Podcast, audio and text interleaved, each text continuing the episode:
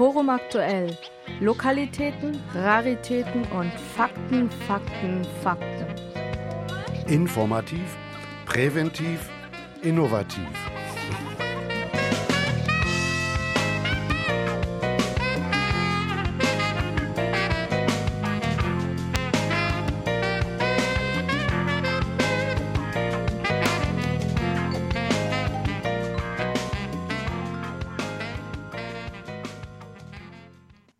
Und herzlich willkommen zu einer Stunde mit dem Münchner Forum, jeden zweiten Montag im Monat hier auf LoRa 92,4.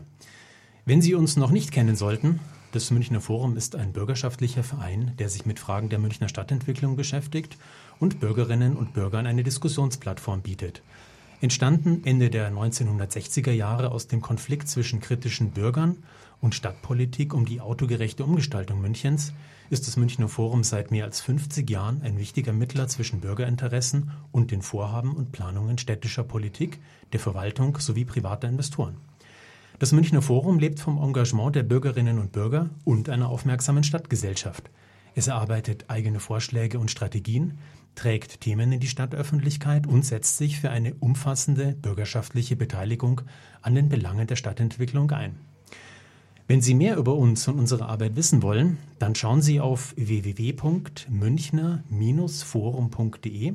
Nochmal unsere Website www.münchner-forum.de.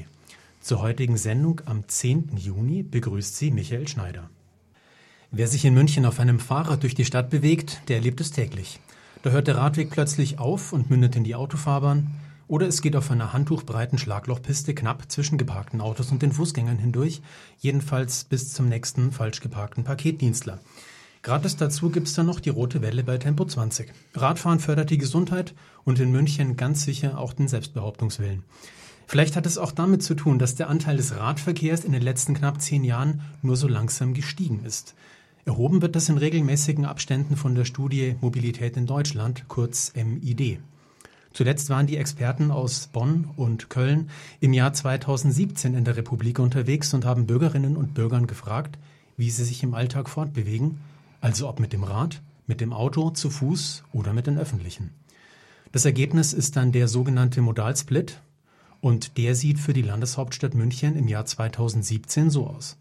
34 Prozent aller Wege werden mit dem Auto zurückgelegt, entweder am Steuer oder als Mitfahrer. 24 Prozent aller Wege werden mit den öffentlichen zurückgelegt, 24 Prozent aller Wege werden auch zu Fuß zurückgelegt und 18 Prozent aller Wege werden mit dem Rad zurückgelegt. Immerhin 4 Prozent mehr als bei der letzten Erhebung 2008. Dafür, dass sich mehr Menschen in München auf den Sattel schwingen, arbeitet der Ratentscheid München. Eine Sprecherin und ein Sprecher und ein Aktiver des Ratentscheides München begrüße ich heute ganz herzlich im Lora-Studio. Danke an euch drei, dass ihr trotz dieser etwas widrigen Umstände ins Studio geschwommen seid. Nochmal herzliches Grüß Gott an Sonja Haider, an Andreas Schuster und an Martin Blaschewski. Servus. Hallo. Dann schlage ich vor, dass wir mit einer kleinen Vorstellungsrunde starten. Sonja, magst du den Anfang machen? Ja, mein Name ist Sonja Haider. Ich bin die Radelstadträtin der ÖDP. Ich sitze seit äh, fünf Jahren jetzt im Stadtrat und äh, tatsächlich ist Radverkehr mein Thema und ich versuche da einiges voranzubringen. Andreas? Ja, auch von meiner Seite ein herzliches Grüß Gott. Ich bin Andreas Schuster von Green City, arbeite da seit 16 Jahren für eine nachhaltigere Stadt und natürlich auch nachhaltige Mobilität ist da ein ganz zentrales Thema bei mir und darf auch einer der Sprecher des Radentscheid Münchens sein. Ja, ich bin der Martin, ich bin Radaktivist in dieser Stadt, engagiere mich in verschiedenen Vereinen, wie zum Beispiel Green City oder dem ADFC und arbeite jetzt auch sehr, sehr viel beim Radentscheid mit.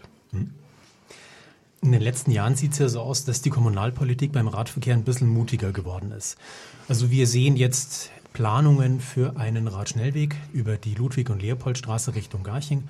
Wir sehen eine Umgestaltung der Ludwigsbrücke und möglicherweise auch schon in diesem Sommer Radstreifen entlang der Fraunhofer Straße. Ist das Thema in der Kommunalpolitik angekommen? Also braucht es in der Situation überhaupt den Ratentscheid?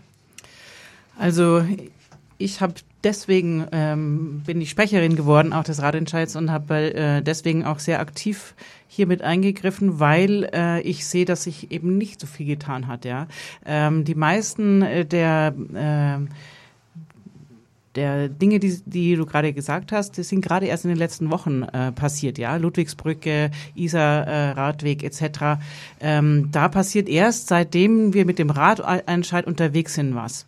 Äh, nur der Radschnellweg, Ludwig-Leopoldstraße, den haben wir schon seit ein paar Monaten diskutieren wir den. Und äh, aber es gibt auch noch gar keine äh, Planung, die wir beschlossen haben. Also es gibt nur äh, die Idee dazu. Also es ist immer noch ähm, sehr in den Kinderschuhen. In den fünf Jahren, wo ich dabei bin, hat sich recht wenig getan im Radverkehr. Vielleicht ergänzend dazu, gerade in der Fraunhofer Straße erleben wir gerade, ähm, dass die CSU einen Nachprüfantrag jetzt gestellt hat. Also man sieht auch solche Beschlüsse. Wir haben es an der Tram-West-Tangente, erleben wir es ja nach wie vor. Beschlossen, nicht beschlossen. Wenn man die Bürgerinnen und Bürger fragen würde, würden wir wahrscheinlich sehr unterschiedliche Ansichten hören. Ähm, also politisch ist das noch überhaupt nicht unter Dach und Fach, die Sachen, die hier gesagt sind. Radschnellwege habe ich das Gefühl, die geisterten so ein bisschen als äh, da muss man dafür sein durch die Republik und deswegen waren sie dafür. Und jetzt, wenn es darum geht, wirklich es umzusetzen und man muss es dann umsetzen, wenn man, also man braucht Platz für die Umsetzung. Ähm, da werden wir einfach mal schauen, ob der Stadtrat dann auch sein oder die regierenden Parteien ihren Worten auch Taten folgen lassen und dann wirklich sagen, ja, wir gehen äh, an das parkende Auto ran, damit für den Radverkehr eine signifikante Verbesserung entsteht. Also ich sehe das auch so, es ist der Druck, der von der Straße kommt, der von den Bürgerinnen und Bürgern kommt und einigen Oppositionsparteien natürlich, die, die jetzt auch glücklicherweise den Rückenwind merken, ähm, der aus der Bevölkerung ihnen entgegenschwappt. Wie kam es eigentlich dazu, dass sich der Ratentscheid München gebildet hat? Eigentlich, weil äh, wir schon seit Jahren tatsächlich ähm, be den Bedarf sehen, äh, dass wir äh, verstärkt Radinfrastruktur brauchen und insbesondere auch äh, insgesamt, wenn man den Verkehr betrachtet in München. Ja, wir haben in der Früh zwei Staustunden, abends zwei Staustunden und die Experten sagen, in fünf Jahren haben wir den ganzen Tag über Stau. Das heißt, wir haben eine immer dichter werdende Stadt. Wir haben immer mehr Leute, die aber auf den vorhandenen Verkehrsflächen irgendwie unterwegs sein müssen. Und äh, für mich äh, ist äh, ganz essentiell, wie können wir diesen Verkehr so gestalten, dass es äh, sinnvoll ist und dass wir überhaupt äh, zurechtkommen. Und ein Fahrrad braucht einfach so wenig Platz, so viel weniger als ein Auto. Und äh, dann äh, werden wir vielleicht sogar den äh, Autoverkehr verflüssigen können, wenn wir sehr viele Leute zum Umsteigen bringen. Ja, also für mich gilt wirklich, dass wir diese mh, diesen Umstieg, den möchte ich erreichen. Das ist mein großes Ziel. Und meiner Meinung nach brauchen wir äh, unbedingt die Umverteilung der Fläche. Wir äh, haben nicht das Problem, dass wir kein Geld haben in München. Ja, außerdem ist Radinfrastruktur relativ billig gebaut. Zumindest ähm, wenn wir Radschnellwege, das ist dann nochmal ein anderes Thema, aber ansonsten hier in der Stadt können wir das auch billiger hinkriegen. Und ähm, wir brauchen wirklich mehr Platz. Das heißt, Parkspuren weg, äh, teilweise Autospuren weg und äh, dann ein durchgängiges Netz, weil das äh, fehlt uns total. Das äh, unterscheidet uns auch sehr zu Kopenhagen und den holländischen Städten das Thema Flächengerechtigkeit und dass wir an den parkenden Autoverkehr ran müssen, wenn Räder mehr Platz haben sollen. Dazu kommen wir noch im weiteren Verlauf der Sendung. Sonne, jetzt bist du ja die Radelstadträtin der ÖDP. Ähm, der Ratentscheid München ist ja ein überparteiliches Bündnis. Wer ist denn da alles dabei? Da sind äh, noch zwei andere Parteien dabei, die Grünen und die Linken und äh, drei Umweltorganisationen. Das ist Green City, das ist der Bund Naturschutz ähm, und äh, das ist der ADFC. Also das sind die sechs Lenkungskreis, wie wir sagen, Lenkungskreismitglieder, die es gegründet haben und gesagt haben, wir geben Zeit rein, wir geben Geld rein, wir geben Energie rein, um das Ganze zu starten. Nebenbei haben wir natürlich ein großes Bündnis, wo das Münchner Forum auch einer der Partner ist aber auch zum Beispiel der Kreis Jugendring oder verschiedene studentische Verbindungen ähm, oder ähm, Vertretungen, besser gesagt. Ähm, also man sieht, es ist wirklich wieder mal ein breites Bündnis, wo auch nicht, ich sage mal, die üblichen Verdächtigen nur dabei sind, sondern wo sich die Bürgerschaft äh, gemeinsam zusammengetan hat, um in dieser Stadt was zu erreichen. Der Ratentscheid ist ja auch ein kommunalrechtliches Instrument. Also es ist ja ein kommunaler Bürgerentscheid. Genau. Und da gibt es bestimmte, ja, Schwellenwerte, bestimmte Anzahlen von Unterschriften, die ihr jetzt in dieser Phase gerade erreichen müsst. Ja, das Quorum lag bei 33.000 und 100.000 wollen wir einreichen in dem Stadtrat. Also Wo steht ihr im Moment? Könnt ihr das abschätzen? Es wird zwischenzeitlich nicht gezählt. Mhm. Also die Frage wird uns auch andauernd an den Sammelstellen gestellt. Also wir zählen zwischenzeitlich nicht. Am 30. wird dann ausgezählt und da ist dann auch die Ringdemo und entweder wir haben Grund zum Weinen oder wir feiern richtig. Mhm. Was wird bei der Ringdemo passieren am 30. Juni? Da ist der Ring mal freigegeben für Fahrradfahrer. Also jeder Fahrradfahrer kann auf dem Mittleren Ring, ein Teilstück vom Mittleren Ring Fahrrad fahren. Da erkennt man dann auch mal wirklich richtig gute Infrastruktur. Auf dem Mittleren Ring liegt so ein Flüsterasphalt, der sehr, so glatt ist und es rollt sich einfach nur dahin. Ein Traum für jeden Radfahrer. Schade, dass wir das nur auf dem Mittleren Ring haben und nicht auf einem kleinen Stückchen Radweg mal irgendwo. Genau, also Sonntag, der 30. Juni, Juno, werden wir uns um 11 Uhr auf der Theresienwiese treffen und ähm, natürlich wollen wir ähnlich wie bei der Ringdemo oder bei der, bei der Stern, Radsternfahrt, wo wir 15.000 Radlerinnen und Radler waren, wollen wir nochmal ein ähnliches Zeichen zum Abschluss der Unterschriftensammelphase setzen, damit wir wirklich sagen, ja, ähm, wir repräsentieren wirklich eine Zahl in München, die es notwendig ist, dass man sie politisch auch hört und dass man hier Veränderungen herbeiführen kann. Was mich gleich zu meiner Frage an den Martin führt. An welchen Stellen habt ihr denn Unterschriften gesammelt und wo ist es euch besonders leicht gefallen? Äh, leicht ist es nie. Aber äh, eigentlich überall in der Stadt. Also wir haben sehr, sehr, sehr viele Aktive, die jeden Tag irgendwo an irgendwelchen Kreuzungen, an der Isar entlang, an den Brücken, an irgendwelchen Knotenpunkten von Fahrradfahrern dastehen, ihre ganze Freizeit dafür opfern, dass dieser, äh, dieses, dieser Radentscheid zum Erfolg geführt wird. Also in den nächsten Tagen bis jetzt so zum 30. Juni wird man überall den Radentscheid in der Stadt sehen und kann sich an ganz, ganz vielen Stellen eintragen. Also wer da eine Übersicht äh, will, wir haben Radentscheid-München ist unsere Homepage, Radentscheid-München.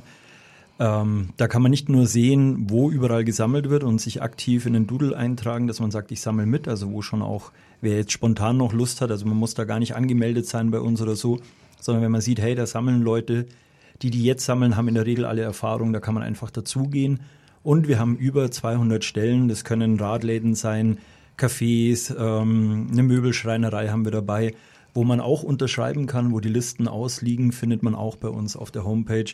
Da sieht man die Karte und dann sieht man wirklich, was ist denn für mich am bequemsten gleich ums Eck, wo kann ich unterschreiben. Und es geht sogar noch ein Stück bequemer. Man kann sich nämlich einfach von der äh, Homepage runterladen und unterschreiben und reinschicken. Und wir brauchen wirklich die Unterschriften. Also ihr da draußen unterschreibt, schickt's rein. Äh, das hilft uns auf jeden Fall weiter. Wie hat denn die Kommunalpolitik in München darauf reagiert, als bekannt wurde, dass ihr den Ratentscheid München startet? Ja, es war schon ganz interessant, äh, dass auf einen Schlag äh, tatsächlich äh, große Aufmerksamkeit da war. Der Oberbürgermeister Reiter hat dann äh, auch sofort ähm, seiner, also unserer Verwaltung, der Stadtverwaltung, den Auftrag gegeben, sich den Ratentscheid genau anzuschauen. Es sind ja zwei Bürgerbegehren. Es ist äh, eines zum eher allgemein, das wir sagen das Gelbe, ähm, wo wir breitere Radwege wollen, wo wir sichere Kreuzungen haben wollen.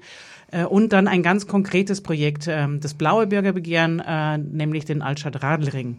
Und ähm, beide ähm, Bürgerbegehren wurden tatsächlich der Verwaltung als Aufgabe äh, geschickt, um tatsächlich zu überprüfen, okay, ist es machbar und was kostet's und wie schnell kann man sowas umsetzen.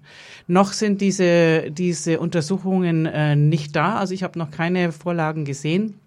Es wird jetzt nach, äh, nach Pfingsten tatsächlich spannend, weil äh, es in der nächsten Vollversammlung ähm, äh, Ende Juni tatsächlich äh, um den Altstadt-Radlring gehen wird. Und es ist es ist im Moment noch sehr offen, wie das ausgeht. Sollte die SPD tatsächlich ihre Verkehrswende ernst nehmen, die sie im Moment ausruft, wer weiß, vielleicht äh, wird es tatsächlich äh, verabschiedet. Ansonsten werden wir wieder Prüfaufträge kriegen, so wie wir das jetzt schon die ganze Zeit gehabt haben. Im Grundsatzbeschluss Rat zum Beispiel, der, der, letztes Jahr äh, im Januar ab, ähm, äh, entschieden worden ist, beschlossen wurde, da steht 44 Mal vertieft untersuchen drin.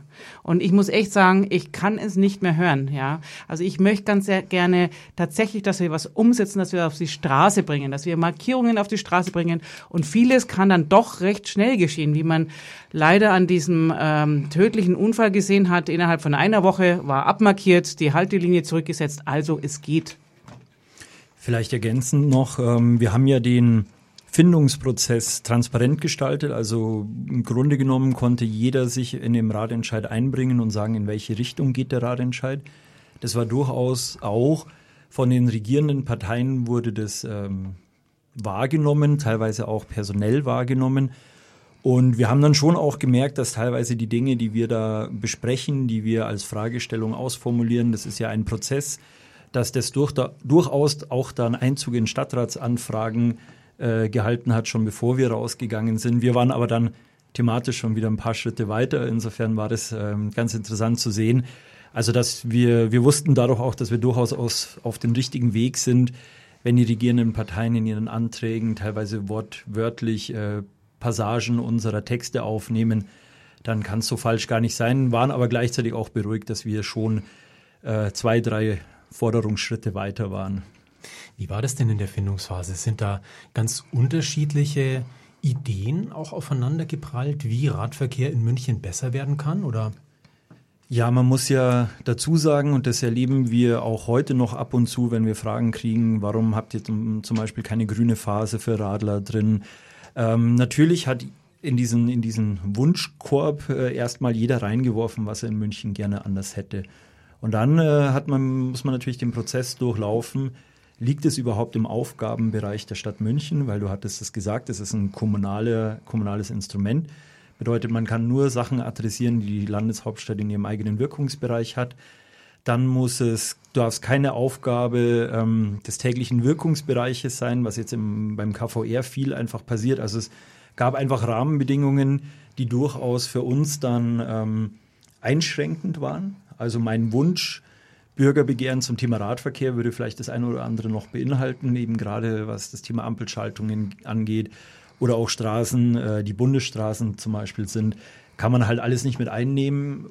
Dann gibt es noch, ähm, aber ich glaube, da kommen wir auch noch drauf, dann gibt es die sogenannte objektive Machbarkeit. Also das, was man fordert, muss auch umsetzbar sein. Und wir haben ja auch einen Zeitraum angegeben. All diese Sachen ähm, führen dann am Schluss, dass man so Dinge reinbringt, wie zum Beispiel die für den Radverkehr zur Verfügung stehende Fläche muss vom Autoverkehr kommen, mal verkürzt gesagt, heißt dann später muss in der Regel vom Autoverkehr kommen. Bedeutet, muss eigentlich immer vom Autoverkehr kommen, außer man kann glaubhaft von dieser Regel ausweich, abweichen. Bedeutet aber auch, dass man uns nicht sagen kann, an dieser einen Stelle geht's nicht, deswegen ist euer ganzes Bürgerbegehren sozusagen nichtig.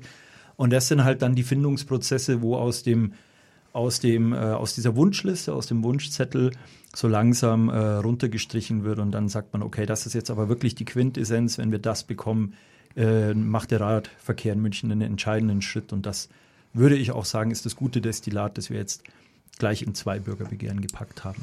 Habt ihr da auch juristische Beratung gebraucht, dass ihr einen Text finden konntet, der dann später womöglich auch mal vor dem Bayerischen Verwaltungsgerichtshof standhält?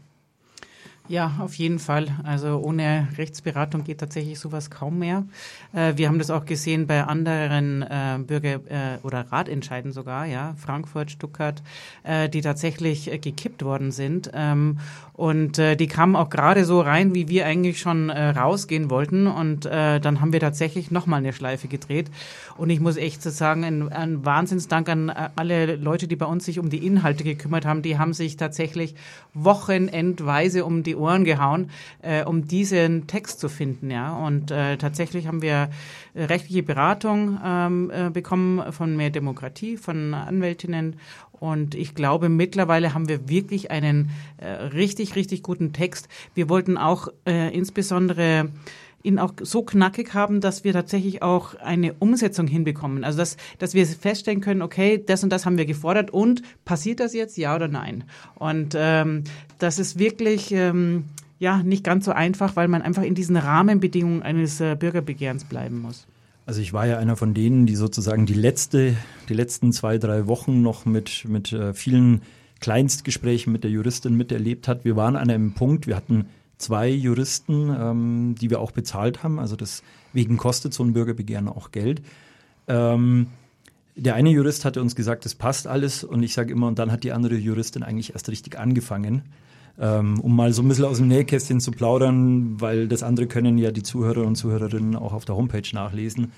Also daher stammen dann diese ganzen äh, Sachen wie in der Regel nach Möglichkeit, all diese man könnte es Abschwächungen nennen, aber all diese Dinge, die uns eben die objektive Machbarkeit sicherstellen sollen. Es wurde zum Beispiel ein ganzer Passus gekippt. Wir hatten einmal, wir hatten einen Passus drin, in dem es darum geht, dass ähm, ging es um reden wir heute noch um Flächengerechtigkeit, aber auch um ähm, Kommunikation für den Radverkehr, Kommunikationsmaßnahmen. Und das hat einfach dann ähm, nicht mehr wirklich zusammengepasst. Und wir sind an einem Schritt gekommen, wo die Juristin gesagt hat, mit dem, was ihr jetzt habt, kann ich mich vor Gericht hinstellen und kann zu jedem, was gegen uns kommen könnte, kann ich euch verteidigen. Aber es war natürlich auch immer und es schwebt immer noch über uns, äh, vor Gericht und auf hoher See ist man in Gottes Hand. Ähm, Juristerei ist nun mal auch eine Auslegungssache. Ähm, wir sind aber an einem Punkt gekommen, wo wir den Text, den wir heute haben, äh, juristisch verteidigen können. Und ich glaube, das ist ähm, tatsächlich das Maximum, was man erreichen kann. Aber vielleicht noch einen Satz. Manche glauben ja, man geht zur Stadt und sagt, hallo Stadt, wir machen Bürgerbegehren, hier ist unser Text und dann prüft die Stadt und dann fängt man an. So ist es leider nicht, sondern man schreibt den Text, geht raus auf die Straße, überzeugt 40.000 Menschen davon, dass das, was man will, gut ist, gibt dann ab und dann prüft die Stadt erst. Also in dieser ganzen Phase hat man keinerlei Rechtssicherheit. Man kann sich beraten lassen juristisch, aber letztendlich ähm, wie gesagt, schwebt man da und ähm, wir schweben aber, glaube ich, mit dem doppelten Boden und auch genügend, äh, genügend Höhenluft, dass wir uns wohl damit fühlen. Gerade eben haben wir es ja schon kurz erwähnt. Es gab im Mai einen tödlichen Unfall an der Corneliusbrücke, wo ein Schüler von einem abbiegenden LKW überfahren wurde. Hm, was sind denn aus eurer Sicht die Brennpunkte im Radverkehr in München? Also wo müsste als allererstes etwas getan werden? Martin, du als Radaktiver kennst jeden Radweg in München? Äh, so fast, ja. Einmal die gesamte Fahrradinfrastruktur eigentlich. Also gerade gerade Abbiegeunfälle mit LKWs, was immer sehr, sehr übel für einen Fahrradfahrer ausgeht und leider auch viel zu oft tödlich. Das sind halt Sachen, die, wo halt auch Haltelinien einfach zurückverlegt werden müssen, wo die Flur vom Radweg eingezeichnet werden muss, am besten rot auf der Kreuzung. Auch andere Ampelschaltungen angesetzt werden müssen, also dass Radfahrer zuerst über die Kreuzung kommen, bevor der Lkw-Verkehr oder der Autoverkehr beim Rechtsabbiegen in die Kreuzung hineinbekommt. Das sind alles keine Geheimnisse. Also andere Länder leben uns das schon seit Jahrzehnten vor. Es würde auch noch nicht mal so viel Geld kosten, es wird aber nicht gemacht. Und dann ist es natürlich sehr, sehr makaber, dass wenn jemand totgefahren wird, innerhalb einer Woche diese ganzen Maßnahmen umgesetzt werden können. Dann ist es halt auch so, Radwege, die hinter parkenden Autos langführen. Man, man kreuzt, man als Radfahrer taucht man einfach im Kreuzungsbereich auf. Man ist auf einmal da. Das ist auch sehr, sehr stressig für einen Autofahrer. So, so eine Sache müssen abgestellt werden. Viel wichtiger auch noch, dass es auch für jeden Verkehrsteilnehmer klar ist, wo führt jetzt der Radweg lang. Wir werden viel zu oft in München von einem versteckten Radweg direkt auf die Kreuzung gekickt. Gerade hinter der Paul-Heise-Unterführung ist da so, so ein ganz toller Bereich, wo dann sogar noch eine Bushaltestelle ist und da ist auch der Autofahrer überfordert und dass in so einem Knackpunkten schnell mal was passieren kann, ist eigentlich schon, liegt dann leider in der Natur der Sache. Wir brauchen auch Infrastrukturen, die verzeihen kann. Der Mensch macht im Endeffekt Fehler und die Infrastruktur muss so gebaut sein, dass auch Fehler ausge ausgemerzt werden können. Man kriegt es zum Beispiel hin, gerade beim rechtsabbiegenden LKW, dass die Winkel viel, viel steiler genommen werden vom, vom abbiegenden, von der abbiegenden Spur, damit man halt wirklich langsam in die Kreuzung reinfahren muss. Das sind zum Beispiel zwei Spuren wie an der Donnersberger Brücke, wo man in zwei Spuren abbiegen kann rechts. Unter anderem war da auch ein tödlicher Fahrradunfall, äh, dass es einfach nicht mehr zulässig ist. Und auch auf jeden Fall den Druck aus dem Verkehr rausnehmen. Also jedem pressiert es in dieser Stadt, jeder möchte sehr schnell nach vorne kommen, hat vielleicht sogar schon 30 Minuten im Stau gestanden und dann muss er jetzt, dann wird Druck aufgegeben. Und dann passieren halt auch so Sachen, dass jeder weiß, dass man darf in den Kreuzungsbereich nicht reinfahren, wenn die Kreuzung nicht voll äh, und nicht frei ist. Es wird dann aber trotzdem gemacht, weil ich muss jetzt, ich muss nach vorne kommen. Und abhängig oder unabhängig auch vom Fahrradverkehr müssen wir dann alle in der Stadt wieder mal ein bisschen mehr zusammenwachsen und uns alle gegenseitig ernster nehmen und sagen, okay, jetzt nehme ich mich zurück. Ist doch egal, ob ich jetzt fünf Minuten früher oder später ankomme. Hauptsache, wir kommen alle an. Und wenn dann am Abendessen-Tisch immer ein Platz leer bleibt für, ja, für immer, dann, dann ist es halt einfach eine Sache, die wir nicht hinnehmen wollen. Wir sind so weit weg von Vision Zero in dieser Stadt. Und ja, es ist auch eine Frechheit, dass wir halt einfach ein Ghostbike auf Vorrat halten müssen, weil wir ganz genau wissen, es wird irgendwann wieder in dieser Stadt knallen. Und das will ich einfach nicht mehr. Wenn dann Angehörige beim Right of Silence zum Beispiel mit dabei waren oder sind, die, die wir letztens gemacht haben, und dann so ein, ein Mann wie ein Bär neben dir steht und anfängt zu, anfängt zu heulen, weil er seine Tochter verloren hat, dann steht man daneben und muss halt einfach mitheulen, weil das sind Sachen, die dürfen nicht mehr passieren. Und auch aus diesem Grund gibt es so viele Aktive, die dabei sind beim Ratentscheid und sagen, okay Leute, wir müssen hier was machen, wir brauchen diese Veränderung so schnell wie möglich, weil es im Endeffekt wirklich um ein Menschenleben geht. Aus deinem ganz persönlichen Fahrradalltag in München, was sind die Top 3 der Stellen, die du verändern möchtest? Paul-Heiser-Unterführung, ganz grausam, gerade auch wenn man, wie man reinfährt, wie man rauskommt. Rosenheimer Straße ist immer noch super eklig. Das ist einfach nur eine Schummellösung mit diesen Fahrradsymbolen auf der Straße drauf. Äh, Schwanthaler Straße hier ist auch sehr, sehr, geht gar nicht. Da musst du wirklich ein richtig schöner Radweg hin. Und eigentlich, das Wichtigste ist wirklich das durchgängige Radelnetz. Es kann nicht sein, dass man auf die Straße geschöpft wird, dann wieder auf einen 80 Zentimeter breiten Radweg rauf gerade was ich auch mache, Kurierfahren mit einem riesengroßen Lastenanhänger, der Radweg reicht dann nicht mehr aus. Auf der letzten Meile werden wir immer mehr Verkehr aufkriegen aufs Lastenrad, was auch ein richtig guter Schritt ist für die Stadt, um, um den Verkehr wieder in, in den Griff zu kriegen. Aber dafür brauchen wir halt einfach eine bessere Infrastruktur. Die Radwege müssen so gebaut sein, dass sich auch zwei Kinderanhänger gegenseitig überholen können. Der eine ist schneller, der andere ist langsamer.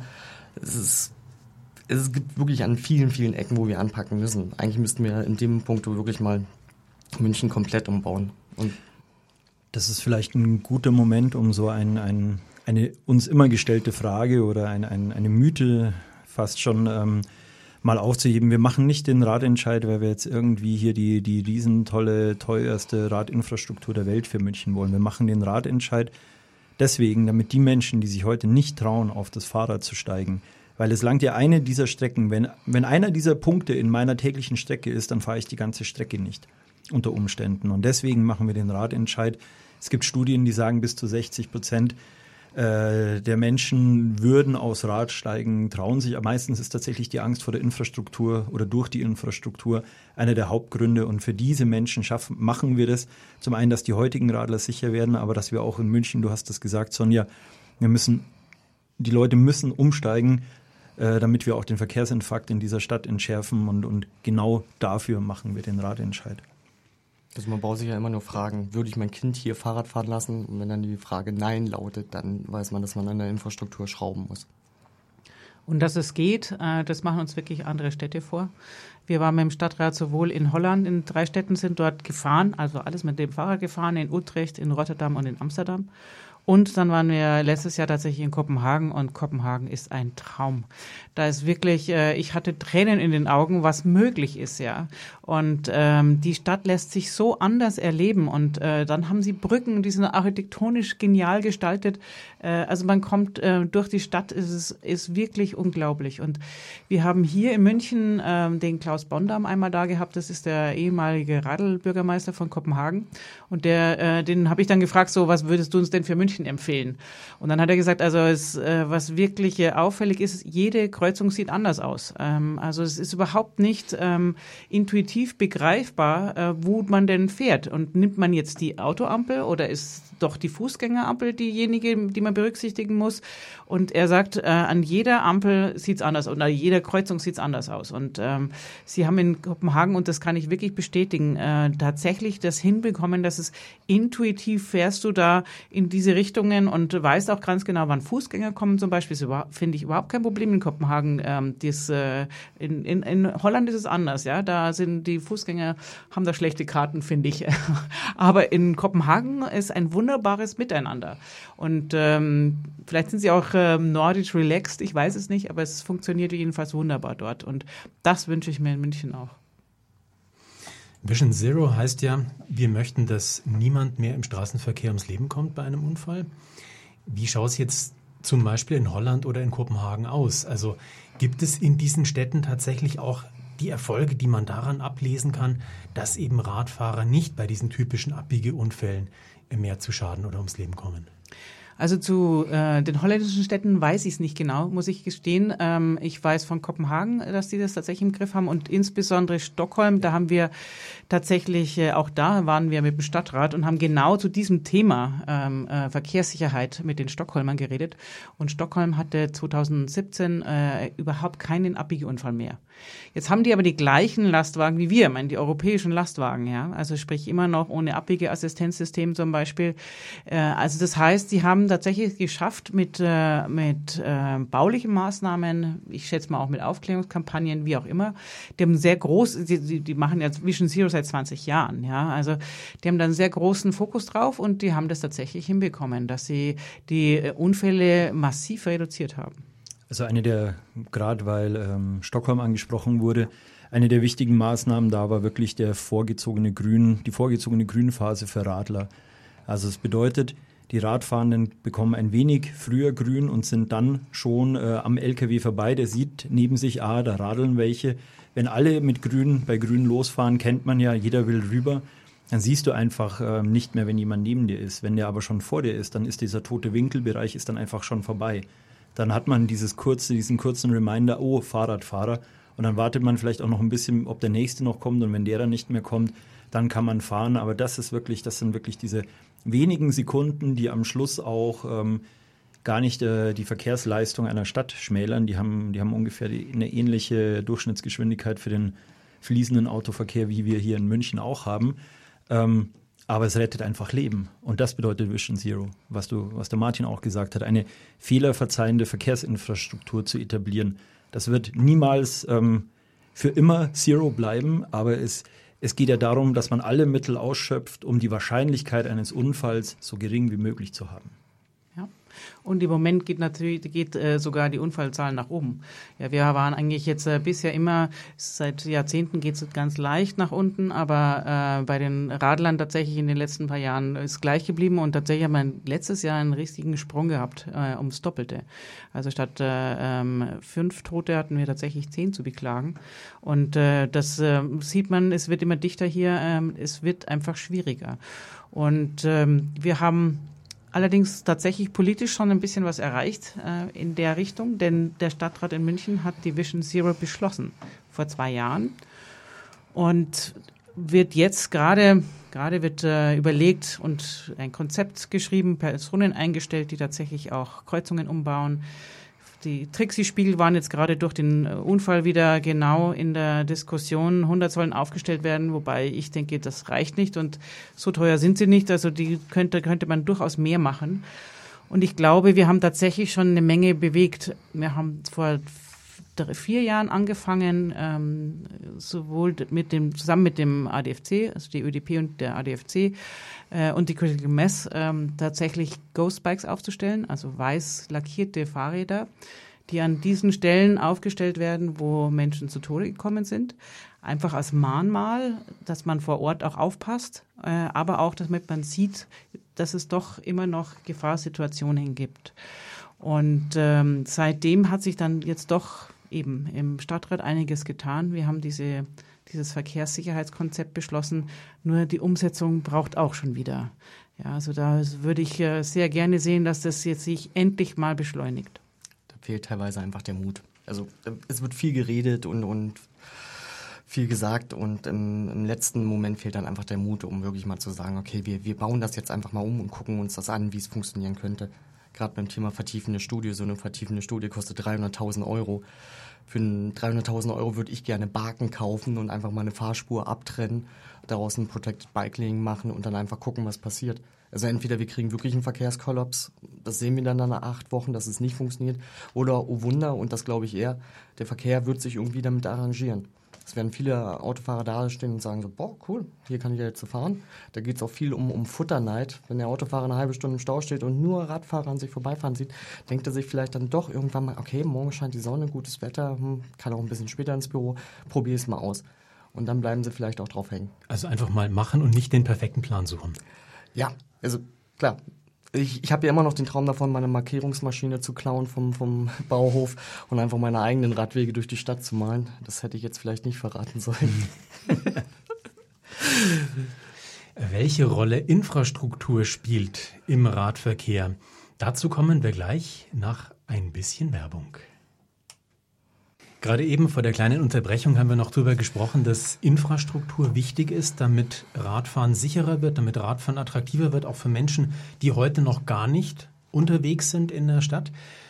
Sonja, du hast ja auch jetzt äh, deine Reise von äh, nach Kopenhagen erzählt. Wie sieht es jetzt in so einer Fahrradstadt aus mit dem Modalsplit? Da müsste der doch wesentlich höher für das Fahrrad liegen als hier in München. liegt er. Tatsächlich ist er äh, schaut sich Kopenhagen das sehr differenziert an. Ja, also die schauen sich nicht nur einen Modal an, den habe ich, muss ich gestehen, nicht ganz im Kopf. Ähm, der Andreas weiß das eher. ähm, aber die schauen sich sogar an, welche Wege zur Arbeit zum Beispiel werden tatsächlich äh, mit dem Fahrrad äh, unternommen. Äh, wie sieht's aus in der Freizeit? Wie schaut's äh, aus im, im Stadtkern? Wie schaut's in den Außengebieten aus? Also sie haben eine ganz detaillierte Datengrundlage und äh, tatsächlich sind zum Beispiel die Wege zur Arbeit bis zu 60 Prozent werden die mit dem Rad gemacht und äh, sie haben, sie befragen auch immer wieder die Leute, warum sie Rad fahren und da kommt äh, als Nummer eins immer, es ist das Schnellste. Das schnellste Verkehrsmittel ist das Fahrrad in Kopenhagen. Und ähm, das ist bei uns noch gar nicht so richtig angekommen. Auch hier würde ich, glaube ich, mit dem Fahrrad viele Strecken tatsächlich am schnellsten bewältigen. Ist aber den meisten nicht so ganz klar. Tatsächlich auch zum Modal Split, obwohl ich ihn selber natürlich verwende in meiner Arbeit. Ähm, wenn man zum Beispiel nur die, die, den Anteil des Radverkehrs vergleicht, kommt man auf sehr unterschiedliche Zahlen. Ähm, Amsterdam liegt da irgendwo bei weit über 50, Kopenhagen bei über 30. Da kann man sagen, okay, man ist fast das Doppelte von uns, aber da kommen wir vielleicht auch noch hin. Man muss sich aber halt äh, die ganze Verteilung anschauen. München hat ja, du hast es am Anfang vorgelesen, das Schöne, dass wir ungefähr ein Viertel aller Wege werden zu Fuß zurückgelegt und ähm, nochmal ein Viertel mit dem ÖPNV. Wir haben halt eine Stadt, ähm, wo fast die Hälfte der Leute schon ähm, zu Fuß oder mit den Öffis unterwegs sind, dann kommen noch mal die knapp 20 Prozent äh, Radverkehr dazu. Also man merkt, wenn man das alles zusammennimmt, kommt man so auf nicht ganz, äh, ja, so 66, 67 Prozent, je nachdem. Ähm, zwei Drittel der Menschen bewegen sich schon, ich, ich nenne es mal nachhaltig. Es gibt andere Städte, die haben einen unglaublich hohen Radverkehr, aber kaum ausgebaute Öffis. Oder da geht kaum noch jemand zu Fuß. Ähm, deswegen ist diese, diese zielgenaue, dass ich das anschauen, welche Strecken legen die Leute zurück, welche legen sie aus welchen Gründen zurück, dann kann ich auch zielgerichtete Infrastruktur ausbauen. Und dann macht, äh, machen solche Vergleiche auch wieder Sinn. Einfach nur Städte zu vergleichen, kann einem zeigen, wo man steht und hat auch einen Sinn, aber wenn man tiefer einsteigen will, dann ist es die diese Daten, gute Datengrundlage, die die skandinavischen Städte sich wirklich drauf schaffen, das ist das, was man braucht. Ist das dann auch euer Ziel beim Ratentscheid München, dass anschließend, wenn dann auch Ausbaumaßnahmen kommen, wenn Radwege neu angelegt werden oder Kreuzungsbereiche entschärft werden, dass man auch noch mal schaut, wie das Rad dann anders genutzt wird als heute? Natürlich. Also ich glaube auch, äh, mein, der Martin hat schon gesagt, Lieferverkehr äh, ist ein Thema. Ich glaube tatsächlich, dass wir ganz viele, nicht nur die Lastenräder, die man heute kennen, aber es gibt äh, Anhänger, die e-mobil unterwegs sind etc., die können mittlerweile 400 Kilo schleppen. Also sie können auch ihr, äh, ihr Sofa mitnehmen auf dem, äh, mit dem Fahrrad. Das geht durchaus alles. Also ähm, ich denke tatsächlich, wir müssen die Infrastruktur erstmal so hinkriegen, dass sie durchgängig ist. Das ist mein wirklich größter Wunsch und mein, mein größtes Ziel bei diesem Ratentscheid, dass wir ein durchgängiges Radverkehrsnetz hier in München haben. Und dazu gehört tatsächlich äh, solche Entschärfungen von Stellen wie an der ähm, Arnulfstraße, äh, Donnersberger Brücke, aber auch Elisenstraße zum Beispiel, also wo einfach die, der, der, der Weg aufhört und dann nicht weitergeht. Der Gabelsberger Straße, ein riesenbreit abmarkierter Weg und der Ende dem Nirvana. Und äh, solche Sachen darf es einfach nicht mehr geben. Also das ist äh, das, das, was wir als allererstes brauchen. Punkto Zeit ist sehr interessant in dem Zusammenhang. Das Fahrrad ist bis fünf Kilometer innerhalb der Stadt immer schneller als das Auto. Bis zehn Kilometer hält es sich ungefähr die Waage. Ein Autofahrer ist in München ungefähr mit 14,8 Kilometer pro Stunde im Durchschnitt unterwegs. So auch ein untrainierter Mensch schafft da locker seine 19, 20 kmh auf dem Fahrrad.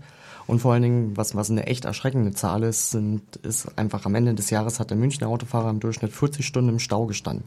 Das ist eine ganze Woche Urlaub. Also der Radfahrer hat einfach mal im Jahr eine extra Woche Urlaub, wo er, wo er dann den Bauch in die Sonne strecken kann und, und äh, Spaß hat, vor allen Dingen mit der Familie zusammen. Das ist halt auch immer das Kostbarste. Da, da tun mir immer die Pendler leid, die jeden Tag eine Stunde rein, eine Stunde raus und dann eigentlich ihre Familie gar nicht sehen können. Ähm, da muss man gerade auch ansetzen. In dem Zusammenhang, gerade mit Pendlern ist es sehr, sehr interessant. Die Kombination von Bahn und Fahrrad, was in anderen Städten, Ländern vorgelebt wird, dass die Leute halt wirklich auch aus dem Outback mit dem Fahrrad zu einer S-Bahn-Endhaltestation oder zum Regionalzug fahren, dann in der Stadt, also dem Zug in die Stadt rein und in der Stadt gibt es ein gutes ähm, Bike-Sharing-Konzept, wo dann auch die letzten Kilometer vom Bahnhof wieder zur Arbeit auf dem Fahrrad unternommen werden können.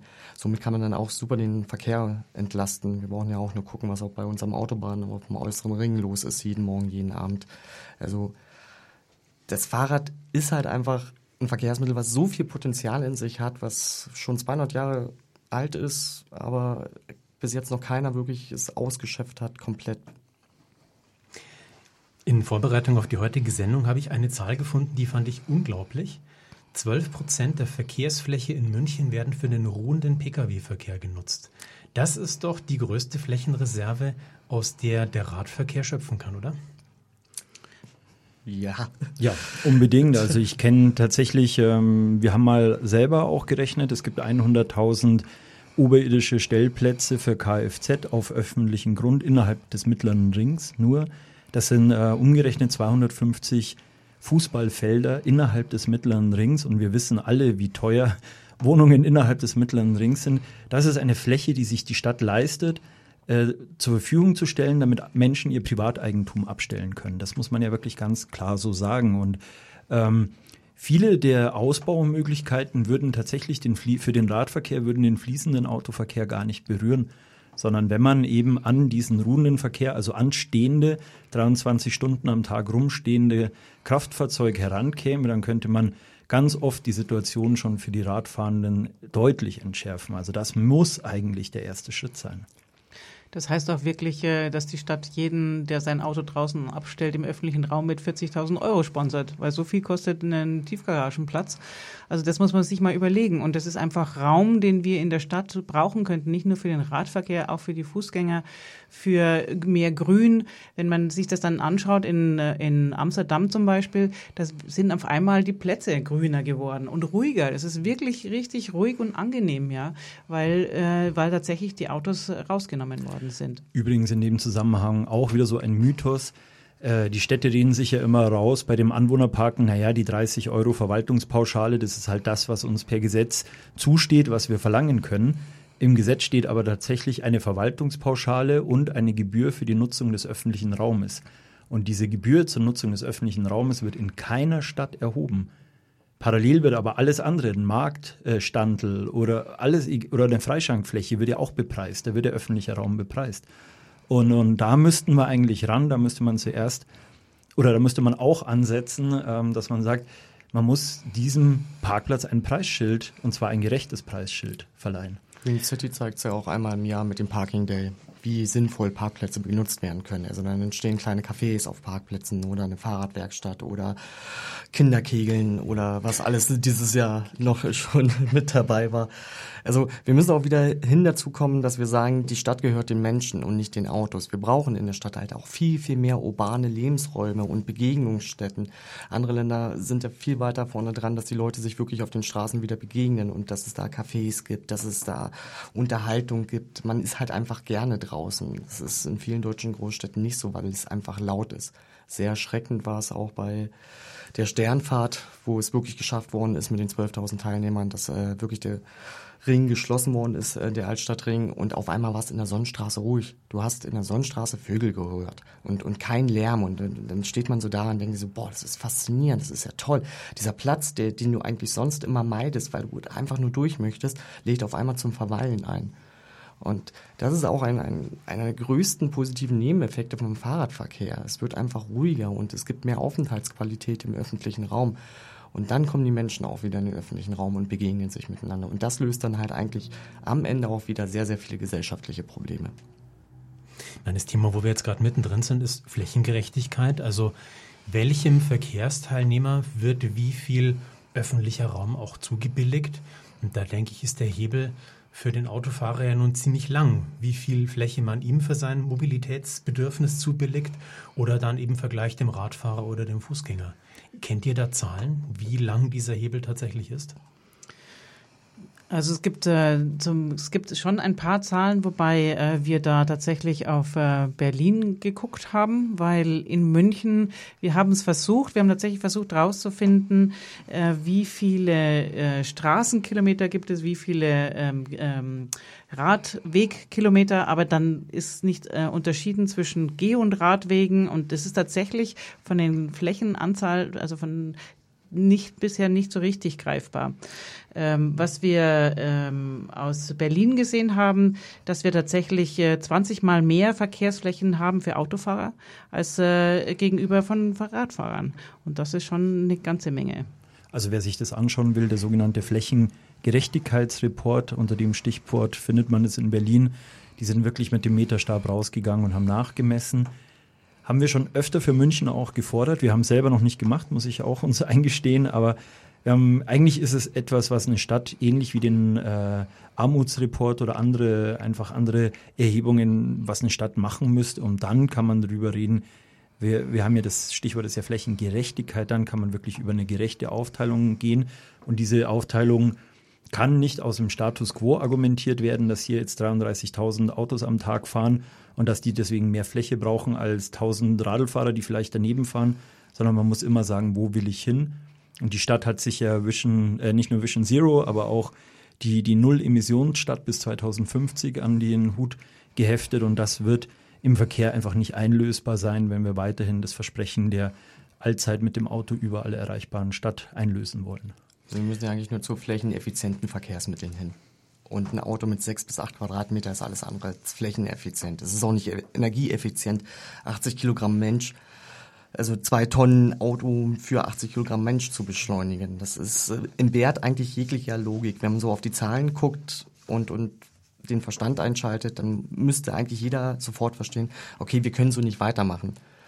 Und natürlich also wenn man es jetzt mal ganz plakativ sieht, freie Fahrt für freie Bürger, ja, aber die Freiheit des einen endet wo die Freiheit des anderen anfängt. Und da müssen wir uns dann wirklich auch, auch mal fragen, ist es denn fair, dass eigentlich öffentlicher Grund für Privatleute so exzessiv genutzt wird?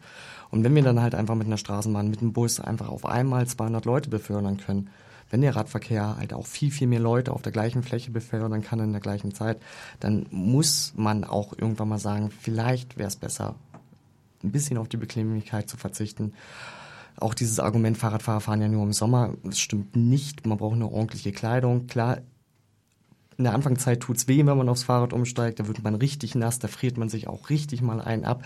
Aber dann informiert man sich und dann ist man nächsten Winter richtig gewidmet und findet es toll. Fahrradfahren bei Regen hat was Meditatives an sich und man lächelt innerlich, weil alle anderen im Stau stehen, noch mehr als sonst. Also einfach ein bisschen die Komfortzone verlassen und dann läuft das eigentlich schon. Andreas hat gerade das Stichwort Klimaneutralität im Verkehr fallen lassen. Das ist doch auch noch etwas, was mit Radverkehr sich ganz gut erreichen lässt, Sonja, oder? Ja, unbedingt. Äh, wir brauchen unbedingt eine Verkehrswende, um unsere Klimaziele äh, nur annähernd äh, erreichen zu können. Und äh, wir sehen insbesondere im Verkehr, dass sich äh, nichts verbessert hat in den letzten Jahren, was, wenn wir auf die CO2-Zahlen gucken. Und äh, hier kann das Fahrrad natürlich sensationell punkten. Und äh, deswegen müssen wir da unbedingt mehr für den Klimaschutz tun, öfters aufs Rad steigen. Definitiv, das hilft. Ist ja nicht nur, nicht nur die Klimabilanz. Es sind ja auch die Kosten, die, die gesellschaftlichen Kosten. Also ein Kilometer gefahren mit dem Auto kostet die Gesellschaft 32 Cent. Ein Kilometer Fahrrad gefahren bringt der Gesellschaft am Ende 28 Cent. Also dadurch, dass die Leute weniger krank sind, dass die Leute länger leben, gesünder leben. Es gibt viel, viel weniger Herzerkrankungen, weniger Übergewichtserkrankungen. Also es ist, es gibt kein Argument, was gegen den Radverkehr spricht. Das ist halt immer nur pro, pro. Und dann gibt's halt äh, altgebackene Parteien im Stadtrat, die dann kontra sind und dann doch nochmal gerne das Auto hochleben wollen. Aber Autos vorbei. Wobei in man vielleicht, modernen Metropolen. Wobei man vielleicht auch nicht vergessen darf, ähm, wenn es jetzt dem einen oder anderen Zuhörer vielleicht äh, sozusagen die Hutschnur hochgeht. Ich glaube, wir werden immer einen, einen Anteil an Autoverkehr haben, aber auch dieser Autoverkehr kann viel effizienter abgewickelt werden. Und dann fahren wirklich die Leute, die müssen, das wird sie geben. Aber da, da ist noch genügend, genügend Fläche vorhanden, wenn wir das, was uns als Verkehrswende vorschwebt, äh, tatsächlich umsetzen. Ja, bloß gerade bei der Diskussion ist es halt immer das Gleiche. Wenn wir, wenn wir sagen, okay, weniger Autoverkehr, dann, dann arbeiten auf einmal alle Leute im Schichtdienst, müssen abends um 24 Uhr zur Arbeit, obwohl es gar keinen öffentlichen Nahverkehr mehr gibt. Das ist genauso wie damals mit der Rentendiskussion, wo auf einmal ganz Deutschland nur noch aus, aus 60-jährigen Dachdeckern bestanden hat, die nicht mehr aufs Dach hochgekommen sind. Also klar, wir, wir brauchen die motorisierten Individualradverkehr, den wird es auch immer geben. Es wird auch immer in Zukunft den Handwerker geben, der mit großen Gegenständen, schweren Gegenständen mal in, in die Stadt reinfahren kann. Da gab es aber ein schönes Ding in Wien, wo die Handwerkskammer gesagt hat, man kann auf einem Lastenfahrrad keine Gastherme transportieren. Hat auch nicht funktioniert. Die haben zwei Gasthermen darauf gepackt aufs Lastenfahrrad und sind damit in die Stadt gefahren. Also, und auch wenn sich die Handwerkskammer gerne davor verschließt, es ist halt einfach so, wenn wir weniger Autoverkehr haben, kommt der Handwerker auch schneller durch. Und viele von diesen Handwerkern brauchen gar nicht diesen riesengroßen Sprinter, die haben eigentlich nur wenig Werkzeug. Jemand, der die Tür öffnet, hat äh, zwei Werkzeugkoffer, passen super vorne ins, Lastenrad rein. Also da muss es halt auch in vielen, vielen Bereichen einfach ein bisschen umgedacht werden und nicht nur immer gesagt werden, ja, wir haben das jetzt immer mit dem Auto gemacht, sondern einfach vielleicht auch mal Mut und Lust auf was Neues und sagen, hey, komm, wir probieren es einfach aus. Starten wir ganz langsam in die Schlussrunde. Die Uhr neigt sich bedenklich Richtung 20 Uhr. 30. Juni. Ihr habt gezählt, ihr stellt fest, es sind 100.000 Unterschriften. Wie geht's dann weiter? Wir werden in der ersten Juliwoche bei der Stadt einreichen. Und die Stadt muss dann innerhalb von einem Monat, so will es die bayerische Gemeindeverordnung, äh, muss sie zum einen prüfen, äh, haben wir so viel gültige Unterschriften, na, die werden geprüft. Dann muss sie sagen, haben wir formelle oder juristische Fehler gemacht und dann wird nochmal haben wir vorher schon gesagt, die objektive Machbarkeit ist das überhaupt realistisch, was wir da fordern. Das wird alles geprüft. Und dann kann die Stadt, äh, hat mehrere Möglichkeiten. Die Stadt kann sagen, äh, aus dem und dem Gründen glauben wir, dass das nicht machbar ist. Ähm, wir lehnen das ab. Dann können wir vor Gericht gehen. Die Stadt kann sagen, ähm, ja, passt alles. Wir innerhalb von drei Monaten wird es zum Bürgerentscheid für diese zwei Bürgerbegehren kommen. Da hat die Stadt dann noch die Möglichkeit, einen Gegenvorschlag einzubringen. Oder die dritte Möglichkeit, ein Bürgerentscheid ersetzt ja salopp gesagt einen Stadtratsbeschluss. Das bedeutet, die Stadt kann selber das beschließen, was in unseren Bürgerbegehren drinsteht. Und dann wäre der Bürgerentscheid obsolet, weil dann ist ja schon das beschlossen, was wir wollten. Das sind die drei Möglichkeiten, die die Stadt hat. Seht ihr die Gefahr, dass die Stadt dann einfach den Text des Begehrens übernimmt dann aber nicht so handelt, wie es eigentlich im Text des Begehrens drinsteht. Also durchaus ist die Gefahr gegeben, aber wir haben den Text so spezifisch ähm, tatsächlich formuliert. Also es äh, steht insbesondere auch drin, dass bis 2025 einiges umgesetzt sein sollte. Und wir haben ja auch äh, tatsächlich die Kommunalwahlen nächstes Jahr im März. Und bis dahin können wir schon sehen, also wenn wir im gefühlt dann im Oktober abstimmen, dann sehen wir, dann haben wir ein halbes Jahr und dann werden wir genau äh, beobachten. Und ich werde tatsächlich jeden einzelnen Beschluss, den wir im Stadtrat haben, kontrollieren. Haben wir tatsächlich die, die Breite der Radwege? Haben wir eine sichere Kreuzung, wenn Baumaßnahmen sind? Und wir werden äh, auch insbesondere gucken, was macht äh, der Oberbürgermeister, was macht äh, die SPD und die CSU? Kriegen wir tatsächlich eine Umsetzung und das können wir in einem halben Jahr, können wir da schon eine Menge sehen. Also und dann, wenn das nicht kommt, dann gibt es Kommunalwahlen und dann hoffen wir, dass die Bürger anders entscheiden. Und es ist ein riesengroßes Bündnis, was sich gefunden hat. Alle, Rad, alle, die was mit Radverkehr zu tun haben, haben sich jetzt zusammengefunden, sind jetzt gut vernetzt. Und auch nach dem Radentscheid gibt es ja diese Infrastrukturen immer noch für uns. Und wir werden dann auch weiter zusammenarbeiten und weiter für eine bessere Stadt kämpfen. Wer unterschreiben möchte, bis zum 30. Juni ist noch Zeit. Ansonsten ganz herzlichen Dank an meine drei Studiogäste. Vielen Dank an Sonja Haider. Vielen Dank an Andreas Schuster. Ja, und vielen Dank an Martin Laschewski. Danke. Hier auf LoRa 92.4 geht es jetzt gleich weiter mit der Sendung Critical American Voices. Die nächste Sendung des Münchner Forums, die hören Sie am Montag, den 8. Juli 2019 zur gewohnten Zeit um 19 Uhr. Dann mit diesem Thema Nachhaltiges Bauen in München. Utopie der Vergangenheit. Gero Suna im Gespräch mit dem Münchner Architekten Florian Lichtblau. Bleiben Sie uns gewogen. Einen schönen Abend wünscht Ihnen Michael Schneider, der sich am Mikrofon verabschiedet und mein Dank gilt nicht zuletzt auch der Technik, die heute ganz souverän die Schalthebel der Macht in der Hand hatte. Dankeschön an Viktor Feldmann.